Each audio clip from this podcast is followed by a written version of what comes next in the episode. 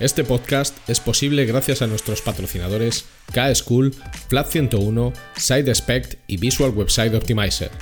Gracias por su apoyo a la comunidad CRO y CXO.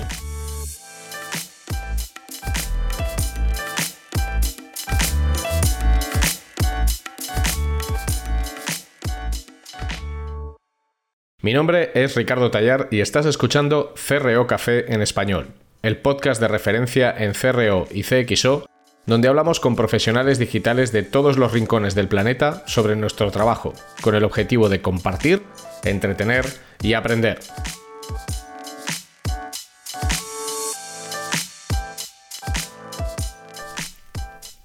Bienvenidos a este episodio bonus de CRO Café en, español. El título del episodio de hoy ya veis que es CRO para Dummies. Y al final, bueno, CRO para, para principiantes, ¿no? Para gente que a lo mejor cree que no sabe mucho o que no tiene un conocimiento muy estructurado sobre qué es esto de, del CRO. Y de eso es de lo que vamos a hablar en este, en este episodio. A lo mejor no es tanto para super, super dummies, para gente que no sabe absolutamente nada de CRO, pero desde luego, si eres un super mega especialista de la muerte, pues quizás este no sea el episodio que más te, que más te interesa escuchar. Este episodio lo hago por una sugerencia y por una petición de mi amigo del alma y compañero de fatigas en este podcast a los mandos técnicos, Luis Miguel Ferrer, que siempre me dice cosas como, oye, muy chulo esto del CRO, pero hay un montón de cosas que no acabo de entender, o siempre me acaba preguntando a qué puñetas me dedico yo y en qué consiste esto del CRO. Así que él mismo me ha animado a grabar un episodio con este objetivo y el objetivo es ese, el de iniciar a cualquier persona que no tenga ni idea de esto en el mundo del CRO. ¿Tú ya sabes mucho? Te puedes saltar este episodio. ¿Aún así te apetece escucharlo? Fantástico y maravilloso. ¿Es el episodio ideal para que tu familia entienda a qué te dedicas? Pues oye, se lo pasas y os lo ponéis en una fiesta o hacéis pues lo que sea, ¿no? O en la barbacoa o en las comidas familiares o en la sobremesa. Así que vamos con esto del CRO para dummies. Coge tu café, coge tu té, coge tu matcha, tu latte macchiato o lo que sea que estés bebiendo o tu chupito favorito y relájate y vamos a por ello. Vamos a empezar por el principio de dónde viene el término y qué significa, ¿vale? Y me voy a remontar a los años 2000, ¿vale? Al principio de los 2000 ya sabéis que llega un momento en el que hay una tremenda burbuja de Internet, Hay una tremenda burbuja de Internet y muchos negocios digitales, bueno, pues, pues se arruinan. Se habían invertido cantidades descomunales de dinero en, en las .com, como se decía en, en aquella época, y luego, bueno, pues aquello fracasó estrepitosamente. A partir de ese fracaso, a partir de esa explosión de la burbuja, empieza a cobrar cada vez más importancia la medición. Es decir, más o menos todo el mundo, todas las empresas podían tener un sitio web o una aplicación, una aplicación en aquellos años no tanto, pero un sitio web, un activo digital, pero la mayoría solo se preocupaban de tener una web y en algunos casos de conseguir algo de tráfico. Pero no se hacía un análisis ni se medía absolutamente nada eh, acerca de cuál era el rendimiento de ese producto o de ese servicio digital.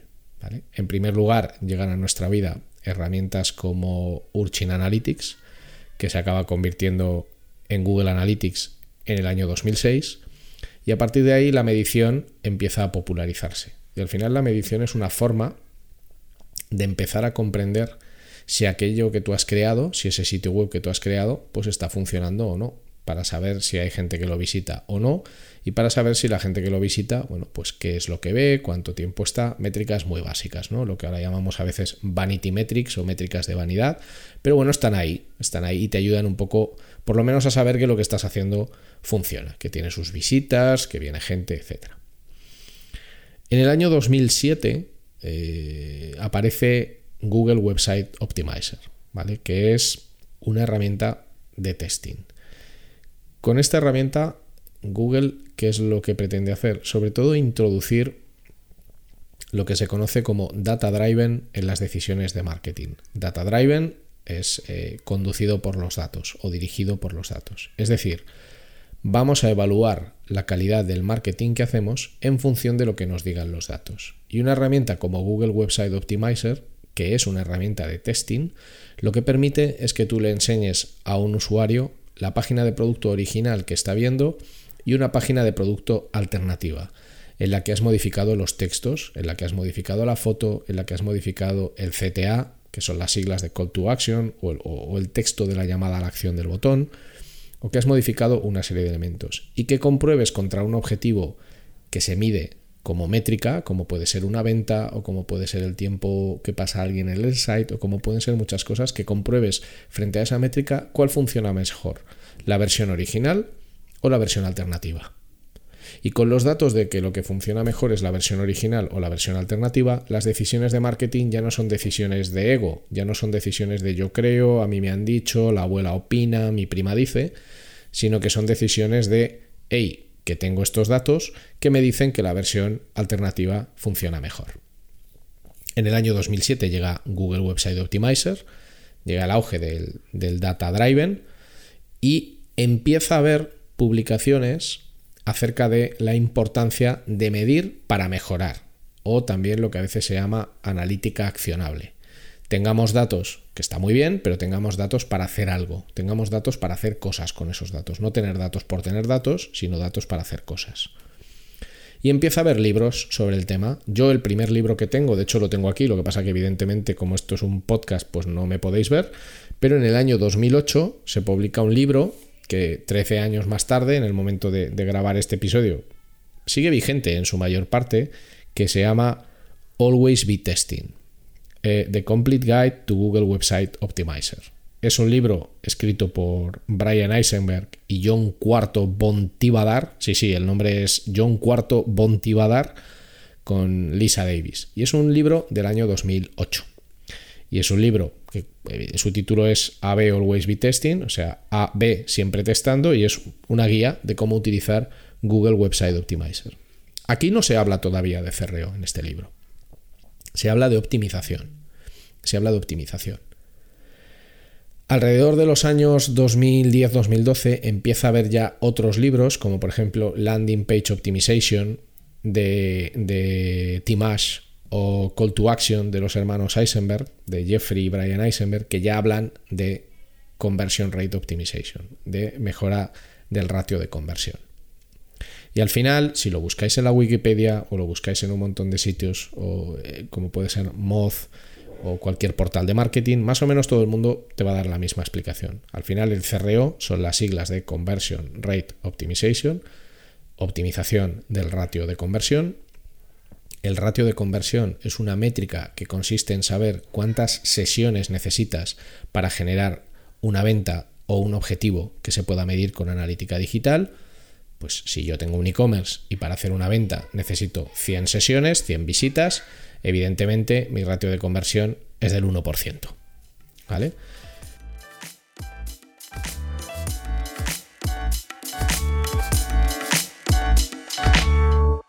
Will this work? Hmm, maybe not. Isn't that what we're all trying to figure out?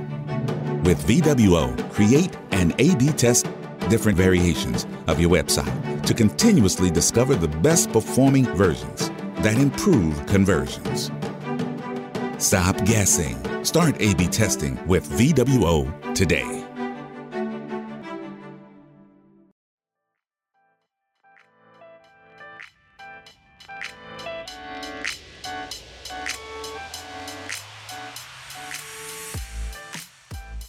CRO es un sistema, es un proceso, es una metodología enfocada a la mejora continua de un producto o de un servicio digital para que funcione al mayor grado de eficiencia posible, para que en cada momento temporal esté eh, en producción la mejor versión, la que es más favorable para nuestros clientes y la que nos permite conseguir nuestros mejores objetivos de negocio.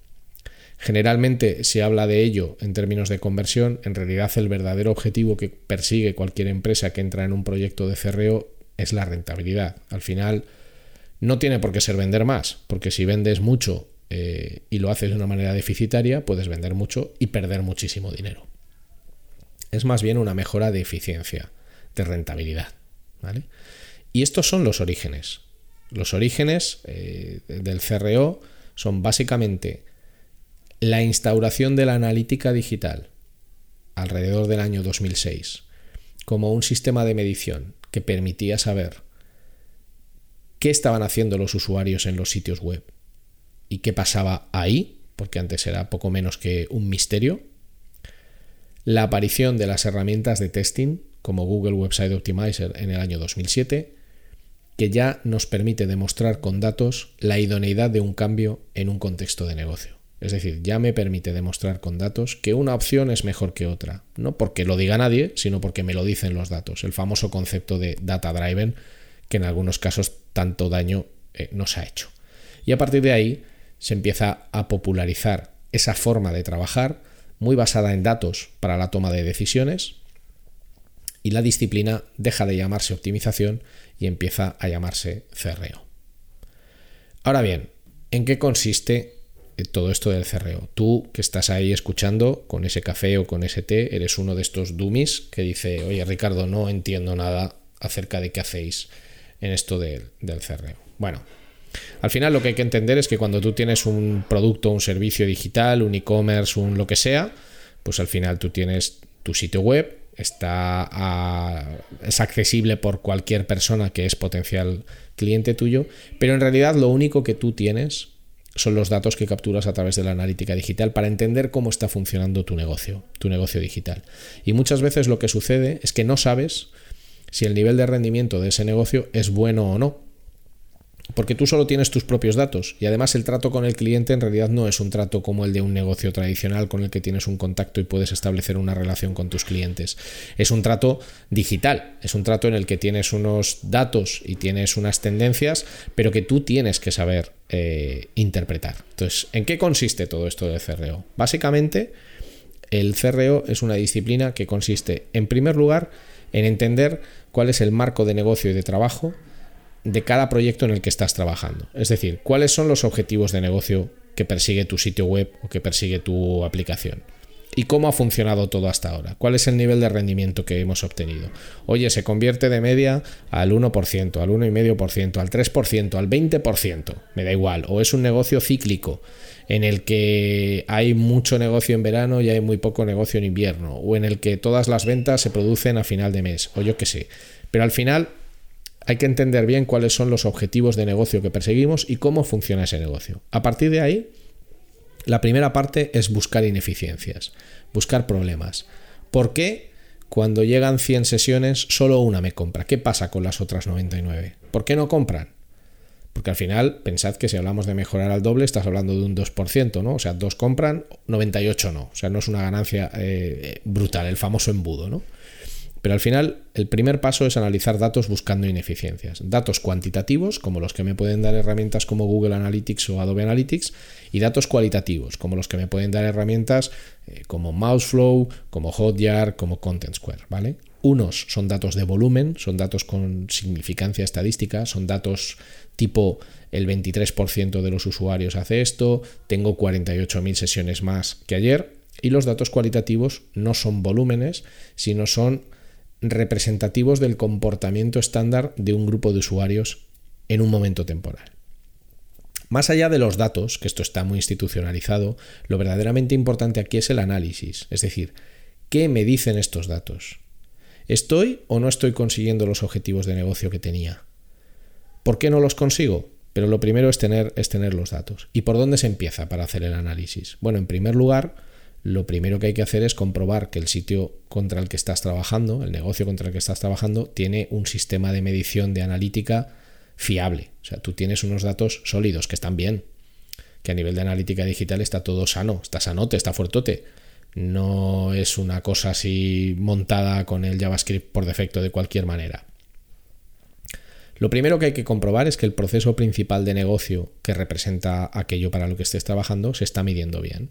Por ejemplo, eh, estamos trabajando para un e-commerce de cocina que vende, pues yo qué sé, eh, utensilios para cocinar, ¿vale? Si tú vendes utensilios para cocinar, el objetivo principal es yo entro, veo unos productos, los añado a mi cesta, inicio un proceso de checkout, pago y los recibo en mi casa. Bueno, pues lo primero que yo haría es comprobar que todos los pasos necesarios para que un usuario consiga añadir productos a una cesta, consiga pasar un proceso de checkout y consiga pagar se están midiendo correctamente con mis herramientas de analítica digital. ¿Tenemos buenos datos? Fantástico. A partir de los datos, lo que ya podemos hacer es un análisis, comparando periodos de tiempo, comparando fuentes de tráfico. Nunca va a ser igual el rendimiento de un tráfico que procede, por ejemplo, de un email, que es gente que ya es cliente tuyo, que el tráfico que procede de Google Ads, o del tráfico que procede de SEO, o del tráfico que procede de las fuentes sociales. ¿Vale? Una vez que tenemos datos y que con los datos buscamos ineficiencias, buscamos dónde hay puntos en los que la conversión no es buena o puntos en los que los usuarios se caen y dejan de avanzar en un paso. Pensad, por ejemplo, un caso típico. Montonadas de usuarios entran en una página de producto. Una página de producto es vista 100.000 veces. Sin embargo, de ese producto solo se añaden al carrito de la compra 15. 15 veces tengo 100.000 visitas para generar 15 añadidos a carrito de ese producto. Ahí está pasando algo. Más aún cuando yo puedo comprobar que la media de mi site es que lo normal es que en una ficha de producto si entraran 100.000, pues 1.000 lo añadieran a carrito. Pues tengo una en la que entran 100.000 y solo añaden 15. Ahí está pasando algo. Pueden ser mil cosas, pero esa es la función de los datos. Darme el indicio para que yo pueda identificar que algo no está funcionando o de la manera en que otros lo hacen dentro de mi propio e-commerce o que no están funcionando porque hay unas fracturas enormes, porque pierdo muchísimo tráfico, pierdo muchísimos usuarios.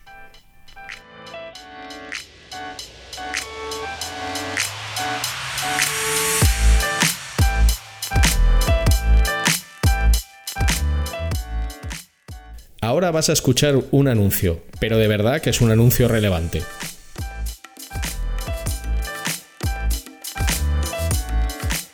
Conviértete en un experto en CRO y dedícate a una de las profesiones más demandadas del momento. El máster de CRO de K-School, con un claustro de profesores especializados en conversión y negocios digitales, es la formación que estás buscando. Un máster totalmente práctico, con profesores de alto nivel y en el que aprenderás las herramientas y técnicas necesarias para convertirte en un gran profesional. Estúdialo en modalidad presencial en Madrid o Barcelona o hazlo desde cualquier lugar del mundo en streaming. Más información en kschool.com.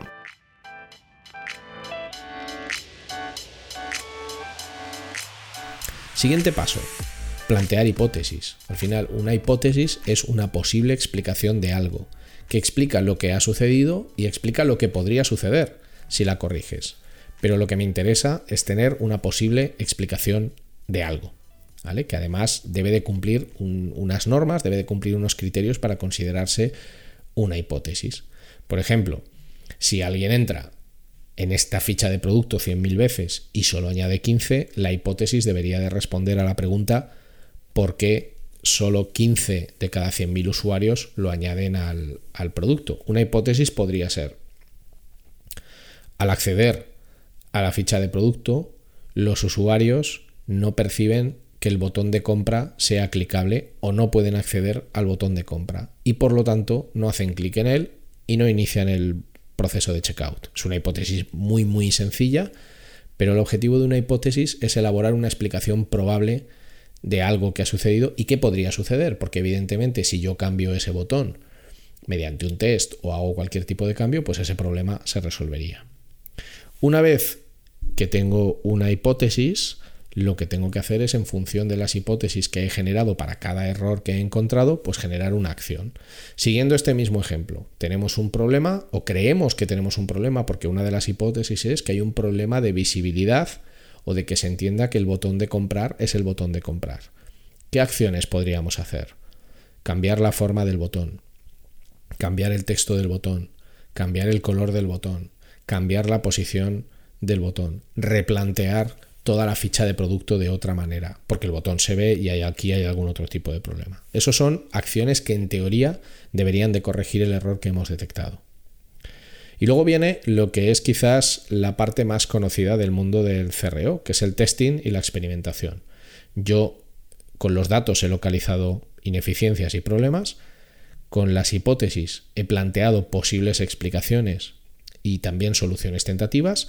He definido una serie de acciones por cada hipótesis y ahora llega el momento en el que utilizando herramientas de A-B testing o de test A-B, tengo que demostrar que esas soluciones alternativas funcionan mejor que la solución original y esa demostración viene con datos.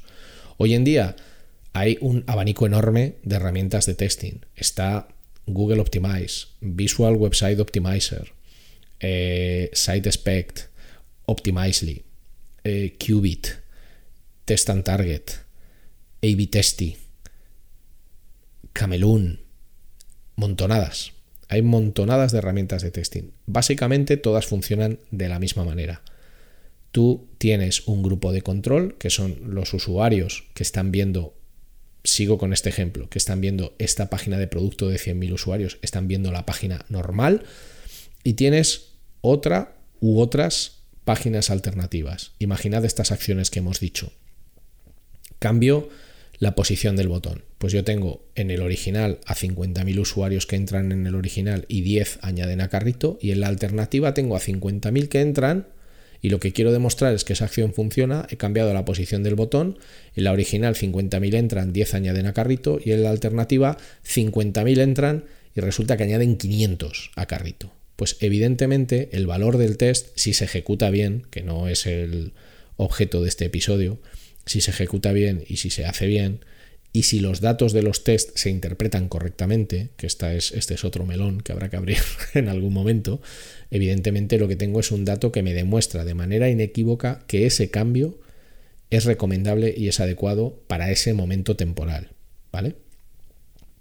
Los test y los experimentos, que no tienen por qué ser test, puede haber experimentos de otro tipo, más enfocados en la personalización o en testar flujos de navegación, los tests y los experimentos, lo que te van a dar es información acerca de cuál es el mejor modelo para cada cosa que estés testando en un momento temporal concreto. No para todos los usuarios, a lo mejor, a lo mejor hay cosas que funcionan muy bien para los usuarios de mobile y muy mal para los de desktop. Pero ese es el objetivo de los tests. Y con los datos y los aprendizajes que yo obtengo de los tests, lo que tengo es una información valiosísima para incorporar a mi negocio. Yo ya he aprendido que en esta ficha de producto en la que entraban 100.000 y solo 15 añadían al carrito, lo que tengo que hacer es replantear las cosas de esta manera. Como yo sé que esto funciona en este producto, ¿qué preguntas debería hacerme yo como negocio? ¿En otros productos similares sucederá lo mismo? Ya tenemos ahí otra prueba de test o ya lo he comprobado, por lo tanto, en esta tipología de productos me voy a ir directamente a este tipo de ficha de producto. ¿Qué habilidades hay que tener o qué disciplinas hay que conocer para ser un buen profesional del CRO? Bueno, hay un episodio bonus eh, número uno que precisamente habla de esto, o sea que os invito que vayáis a hace unos cuantos episodios del podcast y, y lo leáis. Grosso modo, esta es la foto para dummies de lo que se hace a nivel de CRO y qué es el CRO en sí. También hay que entender que el CRO tiene dos aproximaciones tácticas, dos aproximaciones de trabajo. Una que es básicamente entender el CRO como testing y experimentación puro y duro. Aquí solo hemos venido a coger datos, formular hipótesis, testar, coger datos, formular hipótesis, testar, de manera eh, cíclica. Luego hay otra aproximación que está mucho más basada en vamos a enfocarnos mucho en entender si realmente lo que nosotros le estamos intentando contar al usuario, si realmente lo que estamos intentando transmitir funciona o no funciona. Y vamos también a informarnos muy bien de qué es lo que el usuario entiende de nuestra propuesta. Y a partir de ahí, vamos mejorando. En resumidas cuentas, ¿qué es el CRO?